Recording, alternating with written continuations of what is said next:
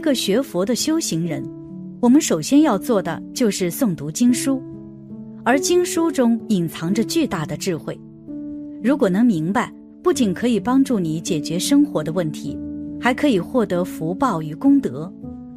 大师就说，尤其是在这十天里念诵佛经，功德竟然会更多。快来一起看一看吧。一，念经有什么作用和功德？经是佛的法身舍利，因为念经就是念心，你的心一动，菩萨的心就会动；你一念经，菩萨的心跟着你一起动，所以你才能有求必应。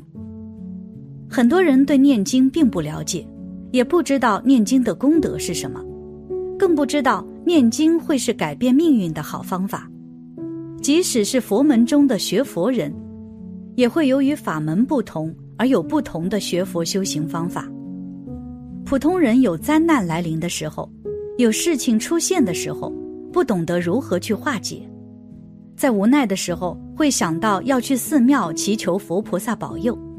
这个心态就是人常说的“平时不烧香，及时抱佛脚”。等到事情和灾难来临了再去祈求菩萨，这是没有用的。平时还没有什么问题的时候。就会是很傲气的，都是自以为是，什么都不会去相信，只相信自己。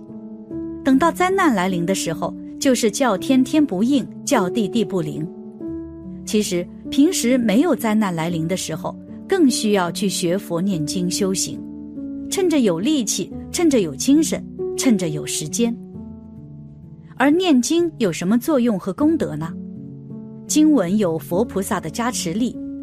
当念经的时候，菩萨就会给你加持能量，给你消除业障。经文是菩萨的心咒，念经也是跟着菩萨进行沟通的方式。跟菩萨沟通了，向菩萨的祈求，菩萨才能知道，才能保佑你。念经会有能量，人的身体会有两种气，黑气和白气。当感觉很好、很顺利的时候，就是白气多的时候。当感觉不顺利的时候，有病痛的时候，有灾难的时候，就是黑气多的时候。念经后会产生一股能量储存在身体里，这些能量都是光明的，能够驱除体内的黑气。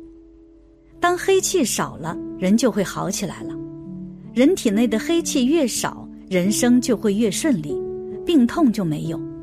黑气就是障碍你的气体，所以。念经后会变得顺利起来，变得轻松起来，变得精神旺盛起来。可见念诵经书对自己是有着很多的好处的。而大师在研究经书时就发现，如果在这十天中念经书，功德就会比平常还要多。二，这十天念诵，功德福报多。在佛法中有一个名称叫做十斋日诵经。而这个所得的福报比以前有什么不同呢？比其他时候的福德重一些。这十天念跟平常念不同。如果你平常没有时间，就在这十天里念。书中对十斋日是这样描述的：复次普广，若未来世众生于月一日、八日、十四日、十五日、十八日、二十三、二十四、二十八。二十九乃至三十日，是诸日等，诸罪集结，定其轻重。难言菩提众生举止动念，无不是业，无不是罪，何况自情杀害、盗窃、邪淫、妄语，百千罪状，能于是时斋日，对佛菩萨诸贤圣像前，读是经一遍，东西南北百由旬内。无诸灾难，当此居家，若长若幼，现在未来百千岁中永离恶趣。为什么要从一日到三十日之中择出十斋日？这里有几种情况，斋有几种斋，我们知道的是八关斋戒，这个斋指的是过午不食的，有日中一时斋是佛菩萨的斋，佛菩萨是日中一时。早晨诸天时，中午诸佛菩萨时，晚上是鬼神时，所以这个斋是这样分的。每部经上说的也有不同，有所出入。据经书中记载，这十天是结集罪恶的日子，来定罪业轻重。如果你正当解罪的时候，在这十天当中，你持斋、念经或者是念佛，功德很大的。为什么地藏经上有十斋日呢？这是一种方便，就是平常没有时间的，你可以在这一个月当中抽出这么十天。过午不食，晚上不要吃东西，这个斋是不做鬼神食。不过过午不食是有开源的。或者，当你今天走长路，晚上可以喝姜、喝奶，或者有病的话可以喝稀饭。没病不开源，有病才开源。或者你做特殊的佛事有开源的。但你在这十天受戒受斋的时候，能够坚持是最好的。地藏经说十斋日，文殊菩萨也说十斋日，各个的十斋日都有它的功德。总之，你要是能持十斋日。功德无量，较平常的福德要大一些。释迦牟尼佛对普广菩萨说：“难言菩提众生举止动念无不是业，这个业包含善恶业。难言菩提这一周的人心变化太大，思想非常复杂，每一个动作，不论是行住坐卧起心动念都是业。当然，这里头也有善业。现在我们做的就是善业。”无不是业，无不是罪，就是无不是因，无不是果。业是指因说的，罪是成就了，指果说的。举止动念都这样子，何况自情杀害呢？随他的意思，随个人的意，随个人的性情喜好，爱乐杀害众生。还有盗窃，偷人家东西，窃是偷东西，盗是抢东西，邪淫是乱搞男女关系。在佛经上是绝不讲性解放，众生所以流转，就是因为不能解脱淫业，还有妄语，这叫四根本戒，杀盗淫妄。前面举止动念的业，有些是小业，不完全都是这么重的。做了杀盗淫妄这四种罪状，就中了这个罪业。百千罪状，罪状很多，贪嗔痴是一切业的根本。因为没有智慧，糊里糊涂的竟在那里作罪，所以说举止动念都是在造罪，造十恶业。而在十斋日对菩萨向前读供上相，读是经一遍，不仅仅自己消灾免难，东西南北百游巡内，一游巡是四十里，一百游巡是四千里，这十日读的功德特别不同。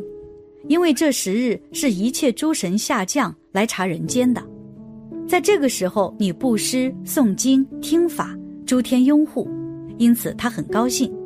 不止你个人，大家都能得到利益，所以方圆周围都没有灾难。读经的这家，若长若幼，不论现在未来，百千岁中永离恶趣，再不去向于地狱、恶鬼、畜生道。或者受八关斋戒，那就不在这个之内了，那个福德更多了。三念经的方法，当我们了解了念经的作用、时间之后，接着就要掌握念经的方法，这样念诵经书就会有着更好的效果。其一要诚心、坚定，并带慈悲心念经，就是念经一定要心诚，心诚最要紧。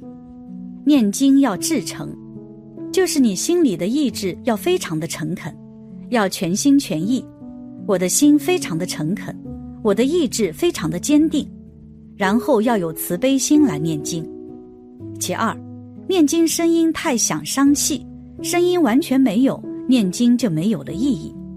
而最好的方法，轻轻的念，声音不要太响，也不要太轻，用共鸣腔。用你的头腔共鸣、鼻腔共鸣、喉腔共鸣、胸腔共鸣。其三，念经时不可提神太多，否则会导致心火上升、心神不定。我们在念经的时候不可以提神太多。很多人说我提神念经，一念经我就提神了。提神的时候，眼睛睁得好大，用力用得太足，然后就一直不停的念，这样你的心火就会上升。念到后来嘴上起泡，心神不定，那就是心火上升。其次，念经时眼睛三分开，七分闭。念经时，如果眼睛瞪得很大，心想我浑身都是劲，实际上也会偏差的。念经要适当，我们要学菩萨。念经时要三分开，七分闭，所以念经也要控制好自己的心火，不要让它伤身。其五，念经声音的控制，给大家讲大声念，也不要太用力。如果你念经念得很大声、太用力的话，非常伤你的元气。